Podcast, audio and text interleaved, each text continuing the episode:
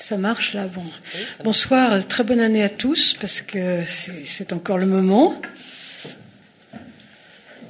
Donc nous avons euh, ce soir notre deuxième conférence sur l'Europe. Certains d'entre vous devaient déjà être là la dernière fois, j'imagine. Mais pour ceux qui n'étaient pas là, je, me permets en deux mots de présenter euh, Martine Meheux, qui a travaillé dans le marketing avant de devenir professeur de philosophie, c'est assez rare.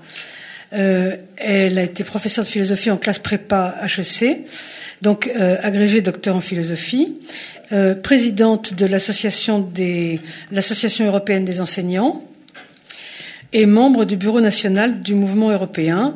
Elle a eu le prix euh, Femmes d'Europe en 98-99. Elle a écrit plusieurs ouvrages et surtout euh, des ouvrages sur euh, le fédéralisme européen. Le fédéralisme est impensable pour une Europe prochaine, l'esprit du fédéralisme ou encore un livre sur le bonheur, Penser le bonheur. Donc merci, merci d'être là. Je vous passe la parole tout de suite. Merci Chantal. Moi je vous présente mes voeux aussi. Je crois qu'on a absolument besoin de vœux cette année-ci parce que cette année-ci va être un peu scabreuse et difficile pour tous. Donc euh, tous mes voeux pour cette année qui nous attend. Alors euh, j'avais j'avais pris comme thème l'Europe en panne. Euh, la dernière fois j'avais cherché pourquoi par par oubli de ce qu'est l'Europe, cette civilisation et surtout de ce qu'est l'européen, on en était arrivé là où nous en sommes maintenant, et je m'étais servi d'une phrase de Héraclite que j'aime beaucoup Si tu ne cherches pas l'inespéré, tu ne le trouveras pas. Eh bien, je crois qu'aujourd'hui, nous sommes vraiment dans cette situation. Je vous avais quitté d'ailleurs en vous disant on verra où on en sera le 11 janvier. Eh bien, je dois dire que euh, je ne suis pas plus pessimiste que quand nous nous sommes vus au mois de décembre, euh, que je pense, je pense que dans cette crise, euh, il y a quand même une prise de conscience aujourd'hui et que peut-être il va en sortir quelque chose de bénéfique. Donc euh, on va on va essayer de voir cela. Euh, je vais surtout, enfin je vais commencer par par insister sur le ce, que nous ce que ce qu'a donné l'Europe depuis quelque temps, parce que nous sommes dans un pessimisme profond. Je crois que c'est pas la meilleure façon pour s'en sortir et que quand on veut bien regarder euh, ce qu'a fait l'Europe, ce qu'elle a pu euh, produire en quelques années, en peu de temps, eh bien, il n'y a pas, de quoi être euh, être déçu parce qu'il y a eu beaucoup de choses qui ont été faites. Alors, tout d'abord, je crois que l'Europe ne peut pas exister sans affectio societatis. vous vous souvenez de ce qu'on a dit de l'européen, de la personne et donc, euh, l'Européen, c'est vraiment un individu qui ne peut pas progresser sans qu'il y ait cette euh, affectio societatis. Et j'ajouterais à cela que l'Europe étant un projet extrêmement volontaire, euh, on ne va pas revenir sur ce qu'on a dit, mais quand on veut bien réfléchir, il y avait vraiment une sorte d'utopie profonde à vouloir faire l'Europe après ce qui s'était passé euh, au XXe siècle pendant ces deux guerres, on se rend donc que c'est, on se rend compte que c'est non seulement volontaire, mais que ça doit être solidaire. Et le problème aujourd'hui, c'est justement qu'on a beaucoup beaucoup de mal à la solidarité. Projet d'abord celui de quelques-uns, euh, les Schumann, les Monet. Je vous donne une, citation de Monet qui, qui me paraît tout à fait d'actualité qui donne dans ses mémoires en page 488 dans mon édition. Voilà ce qu'il y dit. Si donc la construction européenne est un changement formidable qui demandera beaucoup de temps, les obstacles seront de plus en plus nombreux à mesure que l'on s'approchera du but, parce que, dans la construction de l'Europe, comme dans toute grande entreprise, les hommes poussent devant eux les difficultés de plus en plus grandes laissant à leurs successeurs le soin de les résoudre. Et il ajoute à cela, il ajoute à cela, j'ai toujours pensé que l'Europe se ferait dans les crises et qu'elle serait la source des solutions de ces crises. Je crois qu'il faudrait que nous mettions ça chacun sur un petit papier dans notre chambre, chaque fois qu'on ouvre la radio et qu'on écoute tous ces oiseaux de mauvais augure, il faudrait se souvenir de ce que de ce qu'a écrit euh, Monet. Alors, de surcroît, de surcroît, la crise aujourd'hui survient dans un moment de méfiance des peuples vis-à-vis de l'Europe.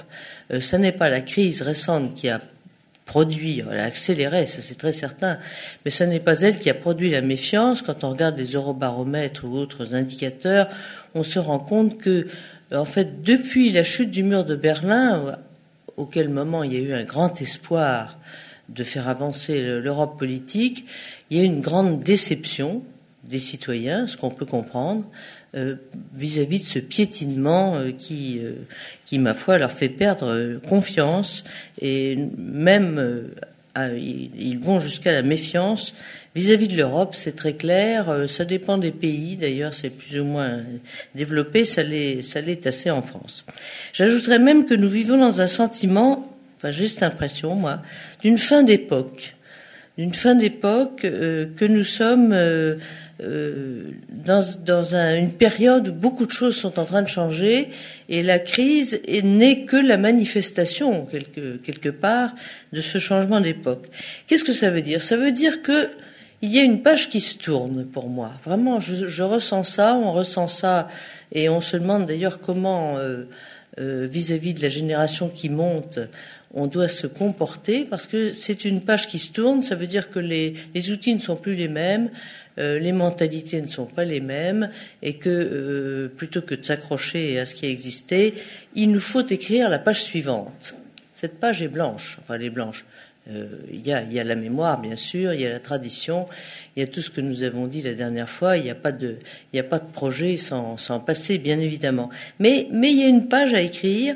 Or, quand nous voyons notre politique, et c'est ce que disait déjà Jean Monnet, on a l'impression qu'ils repoussent toujours à demain euh, par crainte de, ben, de perdre, de perdre leurs électeurs, en quelque sorte. Hein.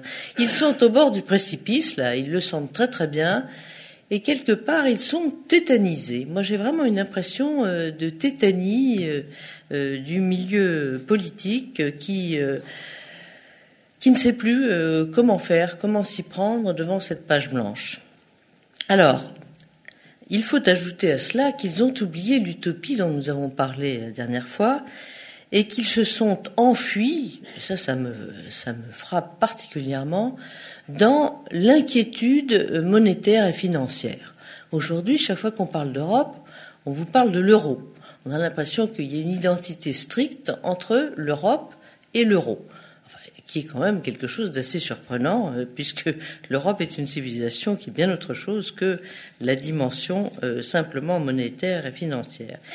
Et donc, en ne parlant que de l'euro et en ne s'inquiétant que, que, de ce problème, ce que je comprends, je comprends qu'on s'en inquiète, mais enfin ça ne suffit pas. Ça ne suffit pas. Regardez par exemple l'Europe de la défense ou la défense européenne, rien, rien, rien depuis deux ans, rien strictement rien. Il y a eu cet accord franco-britannique, euh, qui n'était justement pas un accord européen, ce qui a fâché les Allemands et autres. Il y a eu suffisamment de, de problèmes, de lieux, de, de, difficultés politiques dans le monde, et on se rend compte que ce ne sont que les pays qui sont intervenus, jamais l'Europe, jamais, jamais, jamais. Donc, euh, euh, les États-Unis avec la France euh, récemment, mais, mais, mais pas l'Europe. Donc on se rend compte que là, il y a, une, espèce de, polarisation sur la dimension euh, financière et monétaire. Et quelque part, je me dis que c'est parce qu'on a perdu le sens politique. Sens politique, c'est bien autre chose que la réduction de la politique à l'économie. L'économie est importante. Il y a une économie politique, c'est vrai aussi, mais la politique, c'est bien plus vaste que ça. Donc, c'est une une sorte de perte de, sens spirituel de euh, ce qu'est l'Europe et d'une confiance dans l'humain. Confiance dans l'humain, parce que quand on s'en tient simplement à ce qu'on peut avoir dans sa poche, ça veut dire qu'on a perdu le sens de l'humain. Pour moi, ça c'est très clair. Bien, alors je voudrais euh, euh, rapidement voir avec vous que cette crise actuelle de l'Europe, elle est révélatrice de 15 années de lâcheté, j'emploie ce terme-là. J'espère qu'il n'y a pas trop de micros, je ne vais pas me faire asseyer à la sortie, mais enfin bon, pour moi, c'est vraiment une lâcheté des gouvernements et de perte d'esprit de solidarité. Si l'on veut bien regarder, si l'on veut bien regarder les atouts de cette construction, on se rend compte que le bilan, il est globalement très positif, très positif. Pourquoi est-il positif? Il y a eu tout un temps euh, de mise en œuvre comparable à celle au temps des politiques nationales. Et pendant ce temps, euh, je reprends euh, depuis 15 ans, euh, mais antérieurement déjà, maintien de la paix, maintien de la paix en Europe, ancrage démocratique de nombreux pays. Plus de la moitié des pays sortaient, les pays européens sortaient de dictature, plus de la moitié. C'est quand même assez miraculeux d'être sorti de dictature pour arriver à, pour, pour venir construire l'Europe. Une agriculture préservée, une politique de l'environnement avec des, des, des, hauts et des bas. Hein. Kyoto, malheureusement, n'est pas, pas respecté, mais enfin, l'Europe, l'Europe. Alors, euh, ne parlons pas de, de Copenhague. L'Europe s'étue lamentablement, c'est vrai. Enfin, ça fait partie quand même des, des avancées de l'Europe quelque part. Politique de protection sanitaire, politique du climat, monnaie commune et, ce qu'on oublie très souvent, l'Europe est le premier bailleur de fonds sur le plan international. L'Europe fait très très mal son marketing. Hein. Chantal a dit que j'étais une femme de marketing. Je regrette que l'Europe ne fasse pas mieux son marketing. Elle ne le dit pas. On ne le sait pas. On ne sait pas tout ce que l'Europe fait à l'extérieur d'elle-même. Bien, tout cela sur une courte durée. Et cependant, et cependant, depuis 15 ans, sur le plan euh, politique, nous voyons euh, ces euh, gouvernements qui sont dans une sorte d'aveuglement. Alors, tout d'abord, politique de l'autruche. Politique de l'autruche, exemple, l'entrée dans la zone euro ne s'est pas faite au mérite, ce qui aurait dû être le cas, au mérite des différents pays, non. La Belgique et l'Italie, à l'époque, ne remplissaient pas les critères de l'époque, on a fermé les yeux. On n'a pas fait pression sur la Grèce, vous le savez très bien, on a laissé faire, c'est le moins qu'on puisse dire. Euh, on n'a pas, pas envisagé de période transitoire pour certains pays, ce qui était absolument nécessaire. Il n'y a pas eu de surveillance. Et les nombres, alors ça c'est ça c'est sidérant, je trouve. Les non-membres de la zone euro peuvent décider de l'entrée d'un pays dans la zone. Mais de quoi se mêle-t-on? De quoi se mêle-t-on? Enfin, il y a un club des pays qui font partie de l'euro, eh bien les autres pays ont le droit de, décider de qui peut rentrer dans ce club ou pas. Euh, je n'ai jamais rencontré un seul club où les, où les personnes n'appartenant pas au club pouvaient donner leur avis sur l'entrée dans le club. Je crois que c'est quelque chose d'assez incroyable. Donc c'est comme ça qu'on est passé très vite de 11 à 17, sans réelle préparation. On voulait absolument euh, arriver à, à cet euro. On avait raison, mais quand on veut construire quelque chose, il faut prévoir, il faut prévoir, et on se rend compte que là, il y a eu vraiment un, laisser-faire euh, qu'on peut peut mesurer aujourd'hui. On n'a pas considéré les conséquences de cet euro, cette zone euro. Je prends quelques exemples. La politique euh, allemande d'ajustement a été défavorable aux autres pays. On le sait très bien, euh, très favorable à l'Allemagne, mais défavorable aux autres pays. Pas de volonté de mettre en place une politique de change, pas de réflexion sur les objectifs divers de la Banque centrale, qui, n'avaient pas à être seulement le maintien de la stabilité des prix. Ça, ça pouvait avoir d'autres fonctions, d'ailleurs il en était prévu d'autres. On entend toujours parler seulement de cette dimension. Limite de la concurrence interne, on se rend compte que l'Allemagne fait plus des deux tiers de sa balance extérieure sur les autres pays de l'Europe énorme. Donc il y, a, une disproportion. Et quand on compare alors aux pays émergents, et euh, parlons de la Chine, le déficit en Europe est multiplié par 6 en 10 ans par rapport à la Chine. C'est énorme, énorme, énorme. Tous les critères du pacte de stabilité sont nationaux, ne sont pas européens. Or, ce qui est important, c'est le déficit de la zone euro, c'est pas le déficit de tel ou tel pays. Euh, arrêtons de regarder midi à sa porte, hein, c'est la zone euro en question, puisque nous avons l'euro. Le pacte dont on dit euh, aujourd'hui à sur le baudet euh, pour la Grèce, mais on est assez amnésique, hein, n'a pas été respecté par l'Allemagne et la France entre 2002 et 2004. Souvenez-vous, il y avait eu un dépassement considérable par rapport à ce pacte. Refus de coordination des politiques économiques à cause, et ça c'est très clair, du risque d'examen par les pairs. Pourquoi? Pourquoi sont-ils si pleutres? Parce que on ne veut pas critiquer le voisin, le copain, parce que si jamais il venait regarder de mon côté, il verrait que ça n'est pas forcément euh, très glorieux. quand on voit le Conseil ECOFIN, c'est l'ensemble des ministres des Finances plus un, plus euh, la Commission. Ça veut donc dire que ça se décide entre, entre euh, gens bien élevés euh, qui ne veulent surtout pas déranger le voisin. Les pays se critiquent en conséquence très peu. Il n'y a pas de critique entre eux. Tout marche à peu près au consensus. Donc vous voyez bien que c'est, ça veut dire politique de l'autruche. Et puis, euh, ajoutons à cela que le processus de Lisbonne, je ne parle pas du traité de Lisbonne, mais le processus de Lisbonne en 2000 n'a absolument pas été respecté. Il n'y a eu aucun contrôle, malgré toutes les signatures. Euh, au bout de cinq ans, on aurait dû contrôler déjà. On aurait vu que ça n'était pas du tout mis en pratique, rien du tout.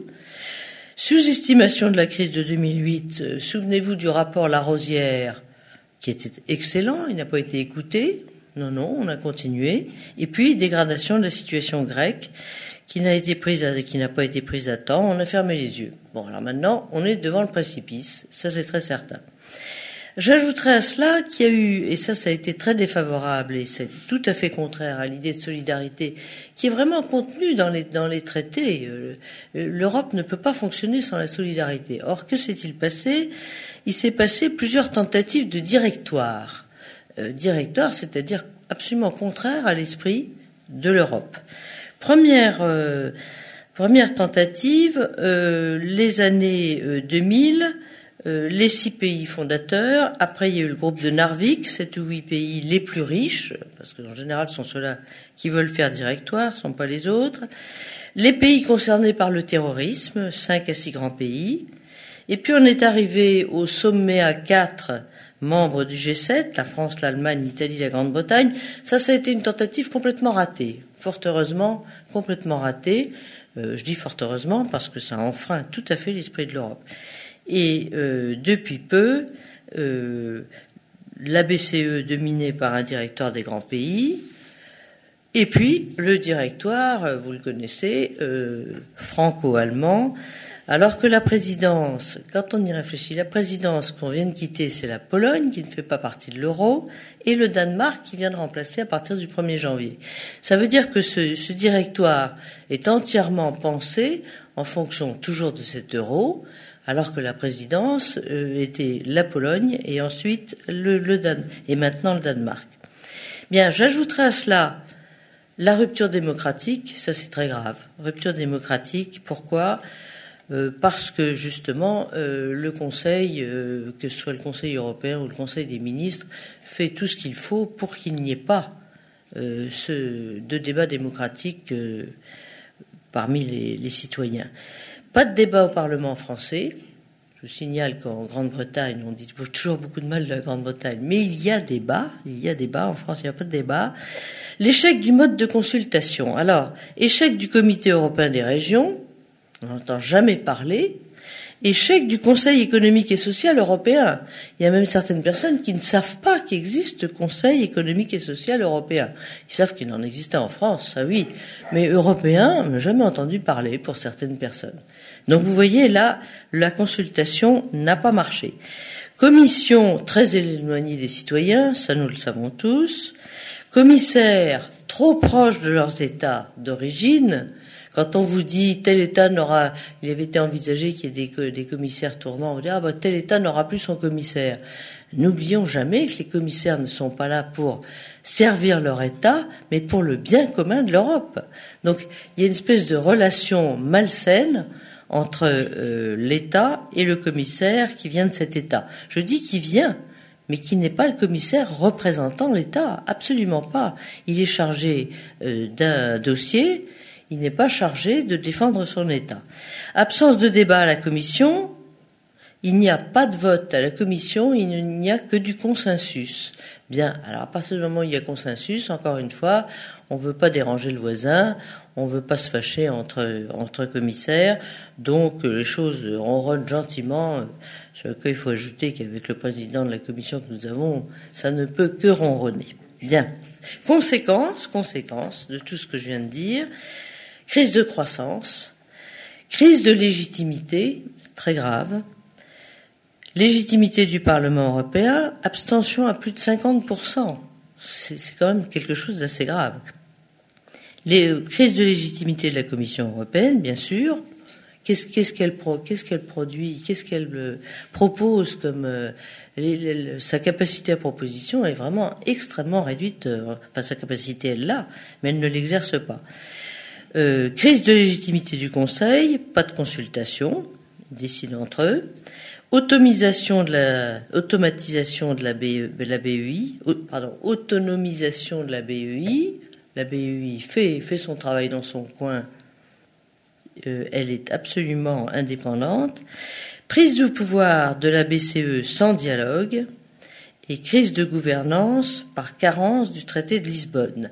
Crise de gouvernance par carence du traité de Lisbonne, on se rend compte que le traité de Lisbonne a été évidemment euh, rogné de ses ailes par rapport à ce que voulait la Haken et au, traité constitutionnel. On a retiré euh, tout ce qui dérangeait euh, les Britanniques, donc tout ce qui, tout ce qui était qui n'était pas vraiment, enfin qui n'était pas intergouvernemental, qui n'était pas communautaire, et qui ne faisait pas d'avancée communautaire.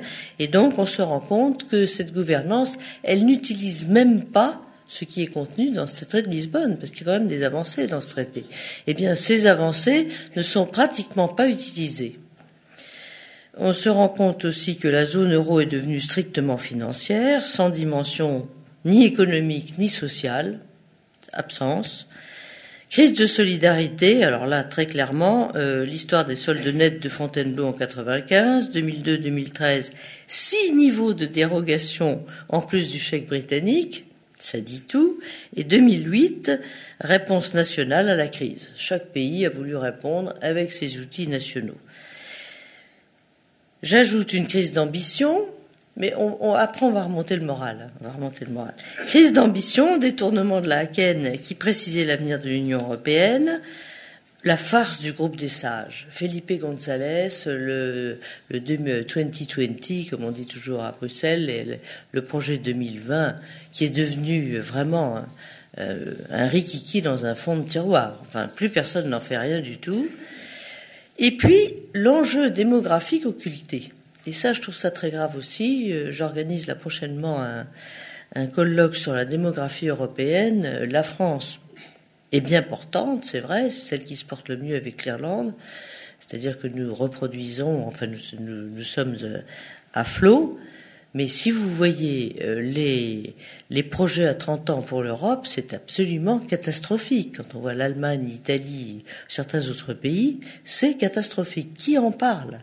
Qui en parle de cette catastrophe? On n'en entend pas parler. Bien, ça veut donc dire que l'Union européenne aujourd'hui n'a pas de stratégie, les institutions ne fonctionnent pas, les marchés ordonnent et les pays dits souverains, hein, toujours cette expression, obéissent. Je, ne sais pas si vous avez lu l'article de Michel Rocard de mardi dernier dans Le Monde, c'était assez éloquent. Hein, les marchés ordonnent. L'Italie, secouée par les marchés, fait tomber Berlusconi. Bon, ne le regrettons pas. Je crois qu'on n'a pas de quoi le regretter. Mais on le, remplace, on le remplace par Monti, pour qui j'ai beaucoup d'estime. Je connais cet homme, c'est un homme très bien. Enfin, Monti, il est non élu technocrate.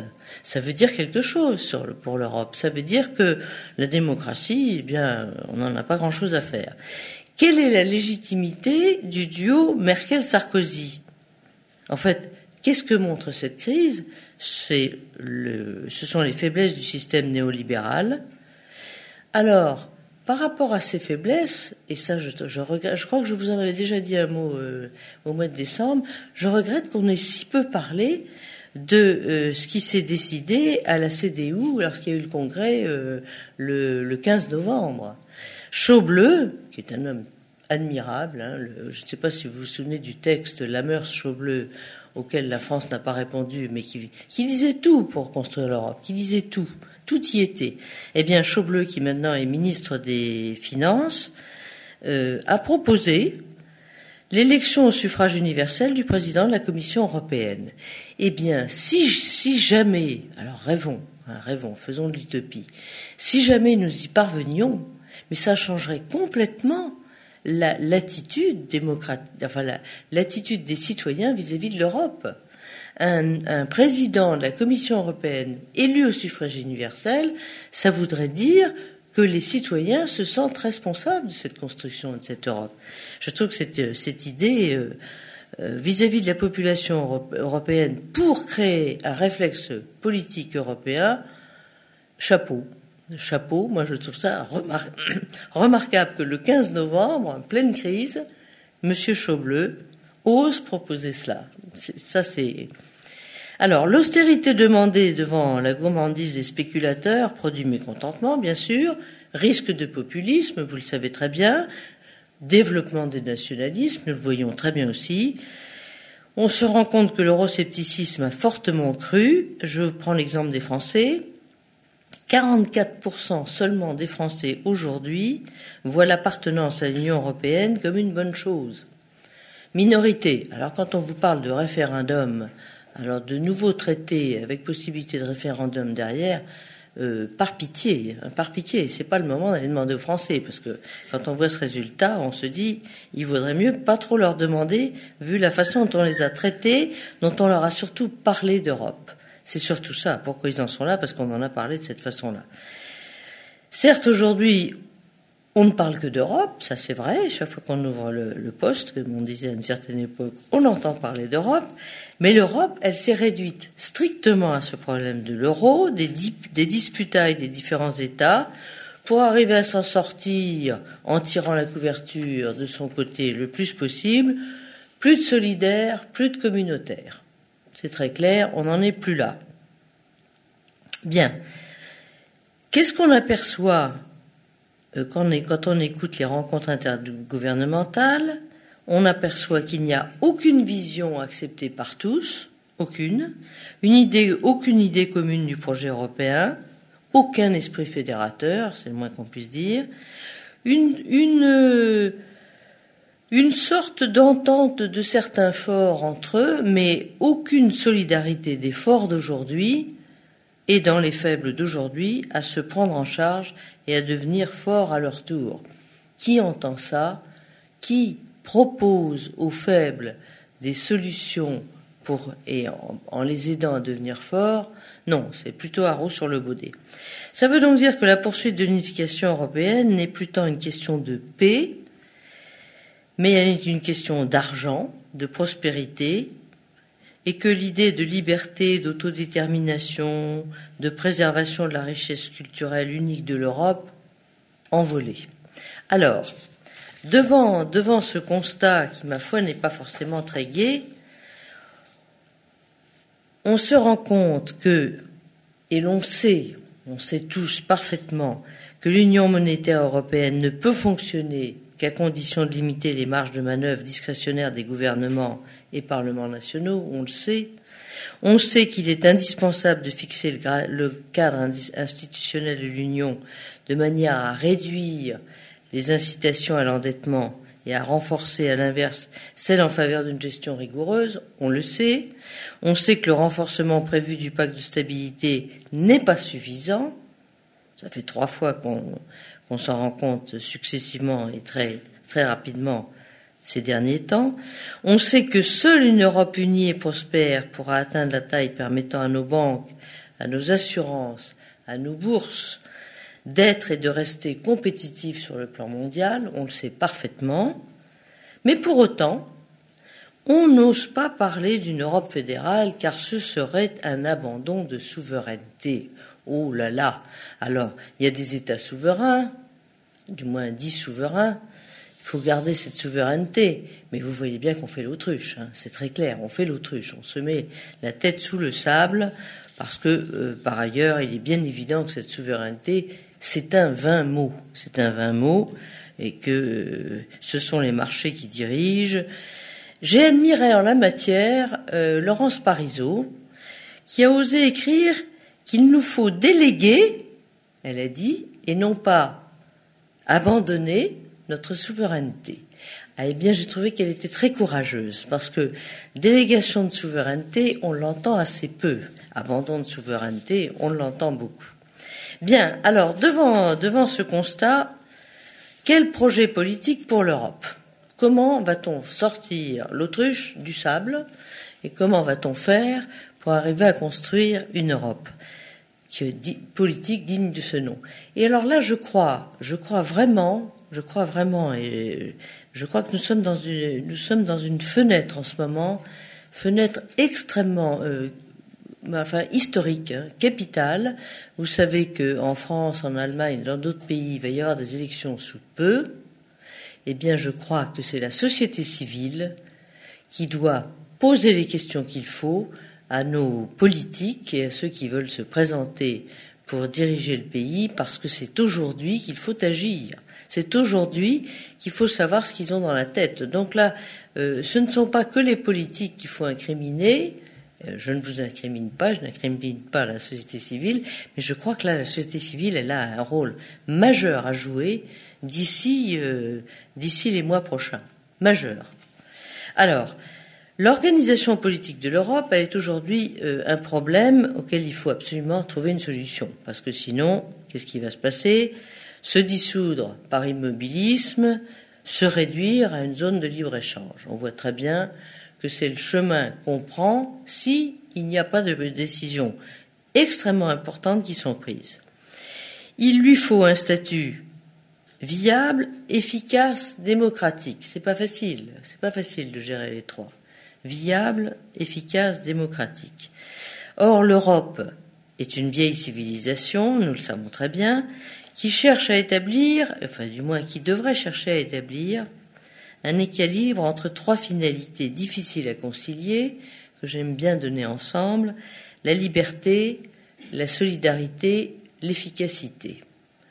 Alors, euh, souvent il y a deux possibles, mais trois, c'est pas facile du tout, du tout.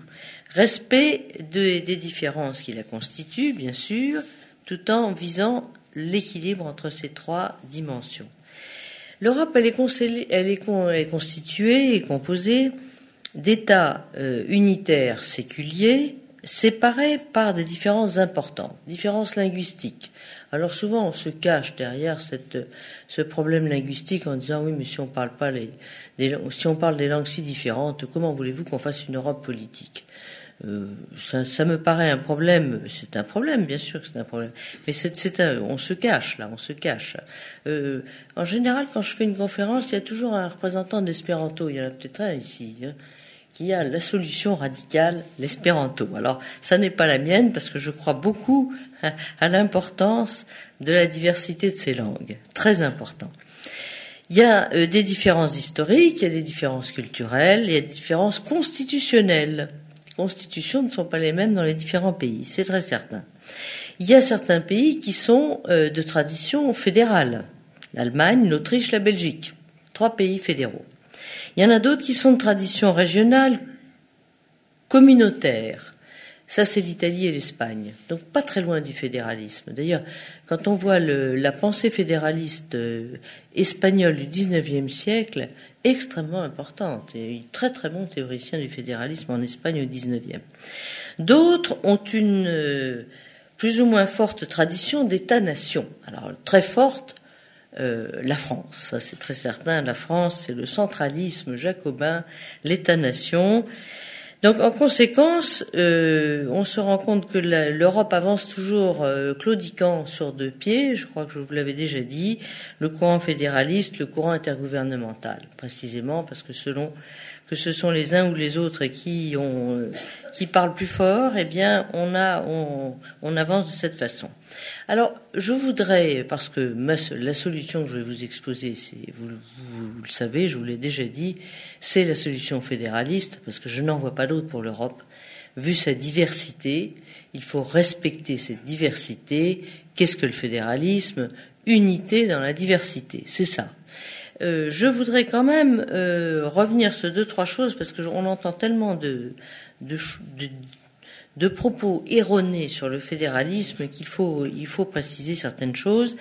La fonction du fédéralisme, c'est de concilier deux exigences difficiles à contenir, à maintenir. La diversité existante est souhaitable, est souhaitable. L'unité requise pour l'efficacité. D'où euh, comment trouver une unité nécessaire qui respecte cette diversité. Problème d'organisation du pouvoir, c'est ça le fédéralisme, c'est une réflexion sur l'organisation du pouvoir qui préserve l'autonomie des entités concernées. Le terme, foedus, hein, le terme latin, contrat entre des cités indépendantes, qui, alors, du temps, euh, du temps de les, enfin, au moment de l'existence, de la création de ce terme foedus, euh, c'était pensé pour atteindre des buts en commun. Euh, certaines institutions communes en matière de diplomatie, militaire, commerciale et même sportive. Les Jeux olympiques étaient fédéraux, hein, tout à fait fédéraux. Et puis, euh, bien sûr, ça a été repris après par Pudendorf, Montesquieu, je vous passe tout ça, et nous arrivons à euh, l'histoire moderne du fédéralisme avec la déclaration d'indépendance des États-Unis 1776. Nous, le peuple des États-Unis. Et qu'est-ce qui est contenu dans cette, euh, dans cette déclaration? C'est que le peuple est constitué des sujets de la nouvelle Union, que sont les citoyens de cette union, et non pas des cités ou des États, ce ne sont pas les États qui constituent cette union, ça veut dire que ces citoyens appartiennent à deux communautés. D'une part, ils sont citoyens de l'une des treize communes, communautés étatiques, et d'autre part, ils sont citoyens de la communauté fédérale. Eh bien, euh, non pas que je veuille que le fédéralisme européen euh, soit la copie du fédéralisme américain, bien sûr que non, mais je crois qu'il y a matière à réflexion. Quand on vous dit euh, devenir citoyen européen, c'est perdre en partie sa, sa citoyenneté nationale, c'est oublier que justement le fédéralisme, c'est l'inverse, c'est trouver le moyen pour être à la fois citoyen de son État et fier de l'être et citoyen de l'Europe. Euh, ça me fait, moi, ça me fait penser ça. À, je prends souvent l'exemple d'une tarte qu'on couperait en morceaux. Eh bien, fédéralisme, c'est justement qu'on ne coupe pas en morceaux, et ça me fait penser à ce qu'on dit à ses enfants quand on en a un nouveau qui arrive. On dit aux autres, mais on va, ça va rien vous retirer c'est pas, vous n'aurez pas euh, un tiers s'ils sont trois ou un quart s'ils sont quatre. Non, vous en aurez encore autant, mais il y en a un autre qui arrive, et donc c'est cette idée qu'il n'y a pas de partage euh, euh, coupé en morceaux comme ça. Non, le fédéralisme, c'est arriver à vivre. Je suis sûr que vous êtes, euh, vous êtes très content de faire partie de votre famille, vous êtes très fier de votre région, vous êtes fier d'être français. Eh bien, être fier d'être européen ne retire rien aux trois autres fiertés, c'est très certain. Alors, cette fédération, euh, tout d'abord, qu'est-ce que ça n'est pas? Ça n'est pas une simple union entre États qui comporte des organes, qui comporterait des organes politiques communs, D'où l'idée d'une simple alliance. Non, une fédération, c'est bien plus fort que ça. Ça n'est pas une confédération. Euh, je regrette vivement que la Suisse s'appelle confédération, parce que précisément, c'est une fédération, alors qu'on appelle confédération, et qu'à l'inverse, il y a eu suffisamment de fédérations euh, qui ont existé et qui n'étaient que des confédérations. Une confédération, c'est euh, une organisation dans laquelle tout accord demande la ratification de chacun des États associés unanimité. Une confédération, c'est une organisation dans laquelle il y a délégation partielle ou momentanée des pouvoirs propres à chaque État et non partage des compétences. Et c'est ça la différence entre la confédération et la fédération. Dans une confédération, vous n'avez pas d'organe juridictionnel commun, il n'y a pas de Cour suprême. Dans une confédération, vous êtes dans l'ordre de l'intergouvernemental, d'où règne de l'unanimité. Ça veut dire que quand, vous, quand je donne ces précisions, l'Europe, vous voyez qu'elle est à la fois confédérale et quelquefois quand même fédérale. Il y a, du fédéralisme dans l'Europe, mais il y a beaucoup de confédérales. une fédération, ça n'est surtout pas un empire hein, qui agrège des unités politiques par la force et non par un consentement mutuel. L'Europe, elle a existé par consentement et elle ne peut pas exister autrement, donc ça ne peut pas être un empire. L'Europe n'est bien évidemment pas un État-nation, il n'y a pas de loi de concentration du pouvoir souverain, il n'y a pas de relation de commandement à obéissance, il n'y a pas de reconnaissance des droits individuels mais non collectifs, enfin il ne devrait pas, mais quand on voit la France, il y en a quand même, et il ne devrait pas y avoir d'uniformisation sans reconnaissance de la diversité. Voilà pourquoi l'Europe a vraiment vocation à vivre selon la dimension, selon l'organisation politique du fédéralisme et être une fédération.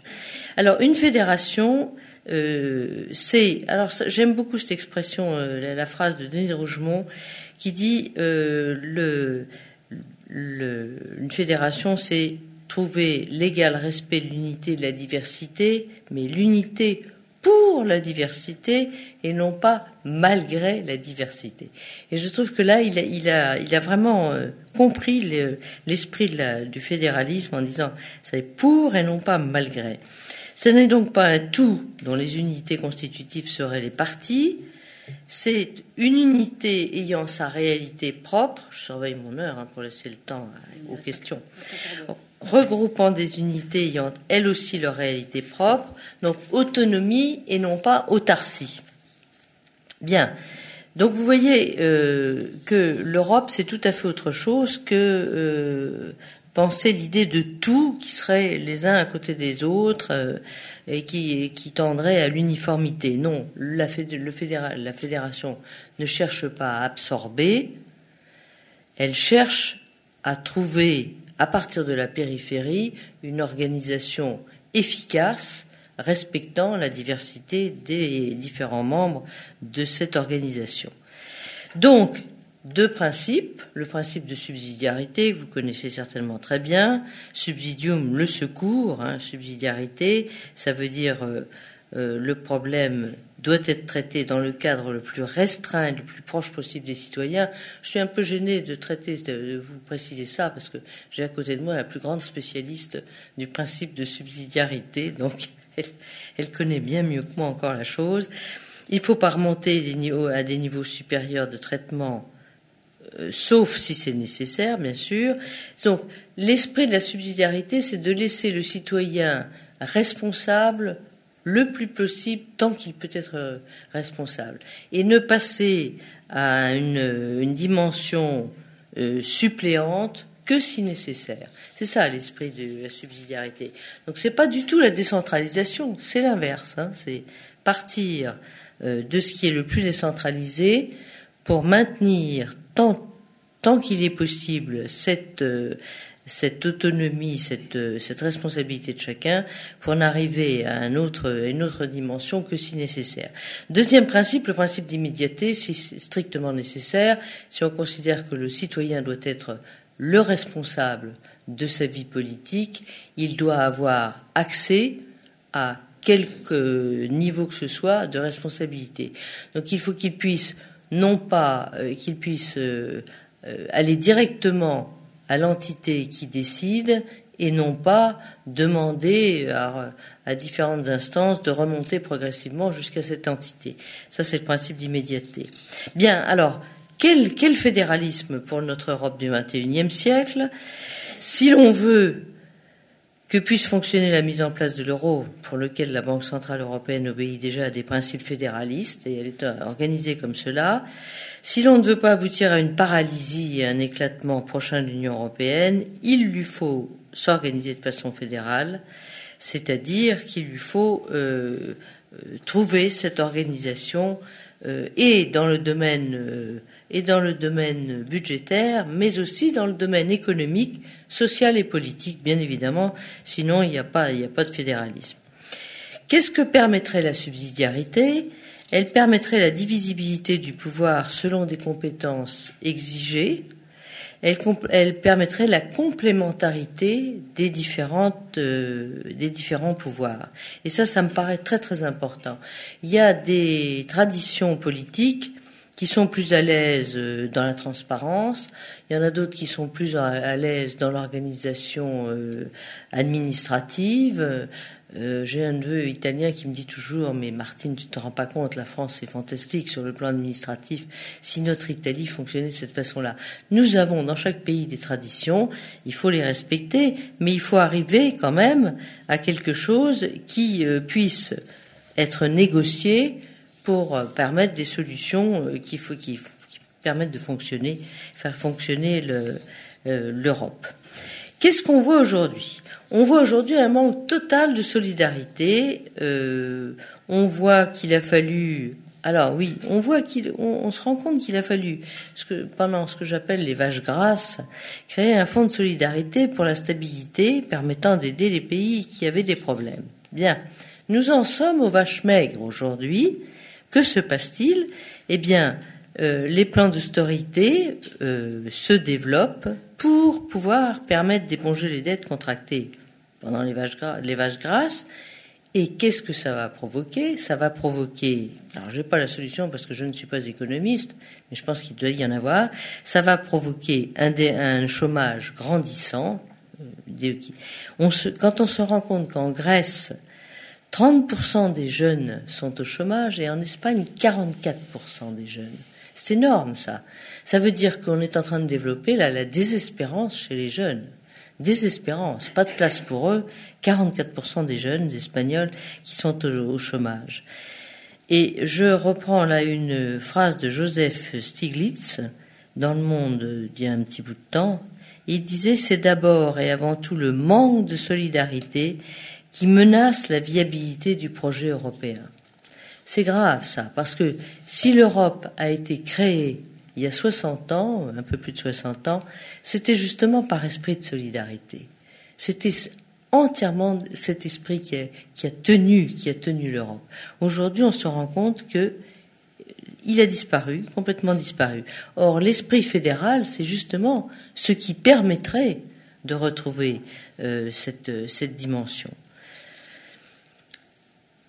Qu'est-ce que permettrait l'organisation fédérale? Elle permettrait d'abord de, développer certains budgets par organisation. Quand vous voyez euh, ce que dépense chaque pays en matière militaire, s'il y avait un fédéralisme européen, c'est-à-dire une, une défense européenne et une industrie européenne de la défense, on, on, imagine, euh, on imagine ce que ça pourrait développer comme capacité budgétaire pour justement pouvoir développer la culture, l'éducation, la recherche, qui est vraiment un pot de chagrin par rapport à certains autres budgets.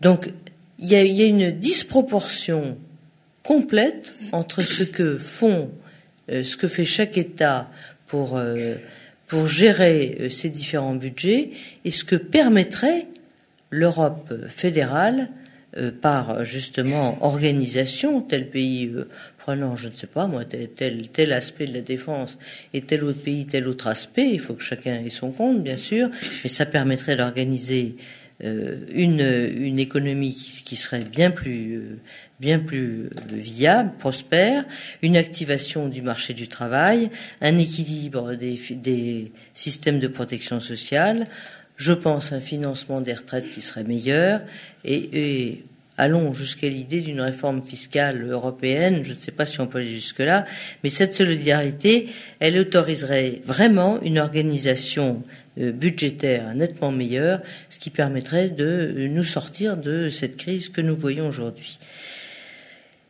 Alors, j'en viens euh, à une conclusion. Je pense que le plus urgent aujourd'hui, c'est de reprendre conscience des possibilités propres à l'Europe, sans quoi il ne peut y avoir de volonté politique pour l'avenir. Ce n'est que parce que certains auront retrouvé la foi dans l'Europe qu'elle pourra parvenir à sa vocation. Combien d'États seront au rendez-vous? Je n'en sais rien. Ça, c'est l'énorme question de savoir s'il faut qu'il y ait une avant-garde euh, autour de l'euro. Je suis même pas sûr que ce soit autour de l'euro, mais enfin ça, paraît être quand même ce qui est de plus simple. Comment organiser institutionnellement cette avant-garde par rapport à l'Europe des 27 Énorme problème. Enfin, on en a résolu d'autres. Il y a des gens intelligents, il y a des, constitutionnalistes euh, comme le professeur Kermon ou ce genre de personnes qui sont tout à fait capables de penser le problème. Comment y arriver? Euh, il, faut y réfléchir.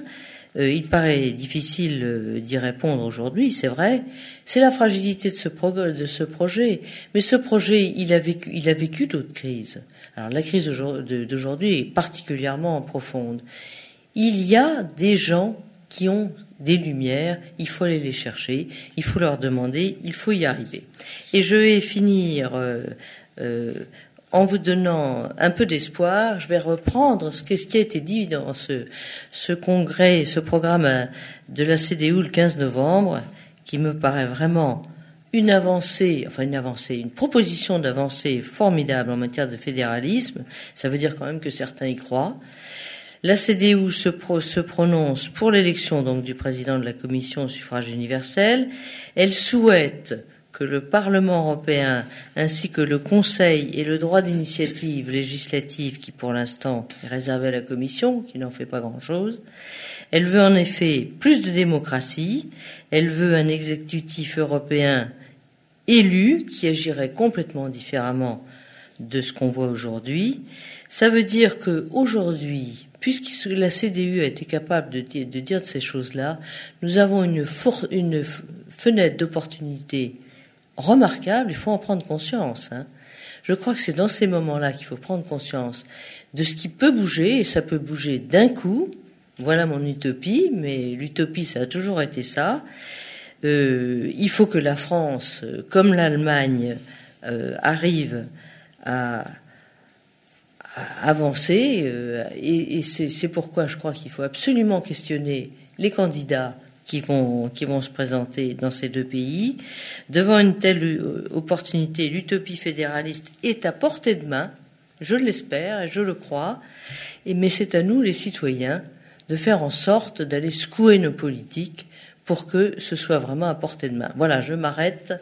Je, je, suis optimiste. Euh, je l'ai pas toujours été parce qu'il y a euh, six mois, un an, je l'étais pas. Mais j'ai vraiment l'impression que là, il y a des, il y a une occasion une occasion qu'il faut saisir, que nous devons saisir. Euh, euh, euh, j'ai co-signé avec Robert Toulmont, avec Cansu, avec Michel Albert, un texte, pas un texte d'ailleurs, une, série de, questions qu'on va envoyer aux différents candidats. Il y, a, y a vraiment différentes initiatives aujourd'hui et je crois que c'est important. Voilà. Merci beaucoup.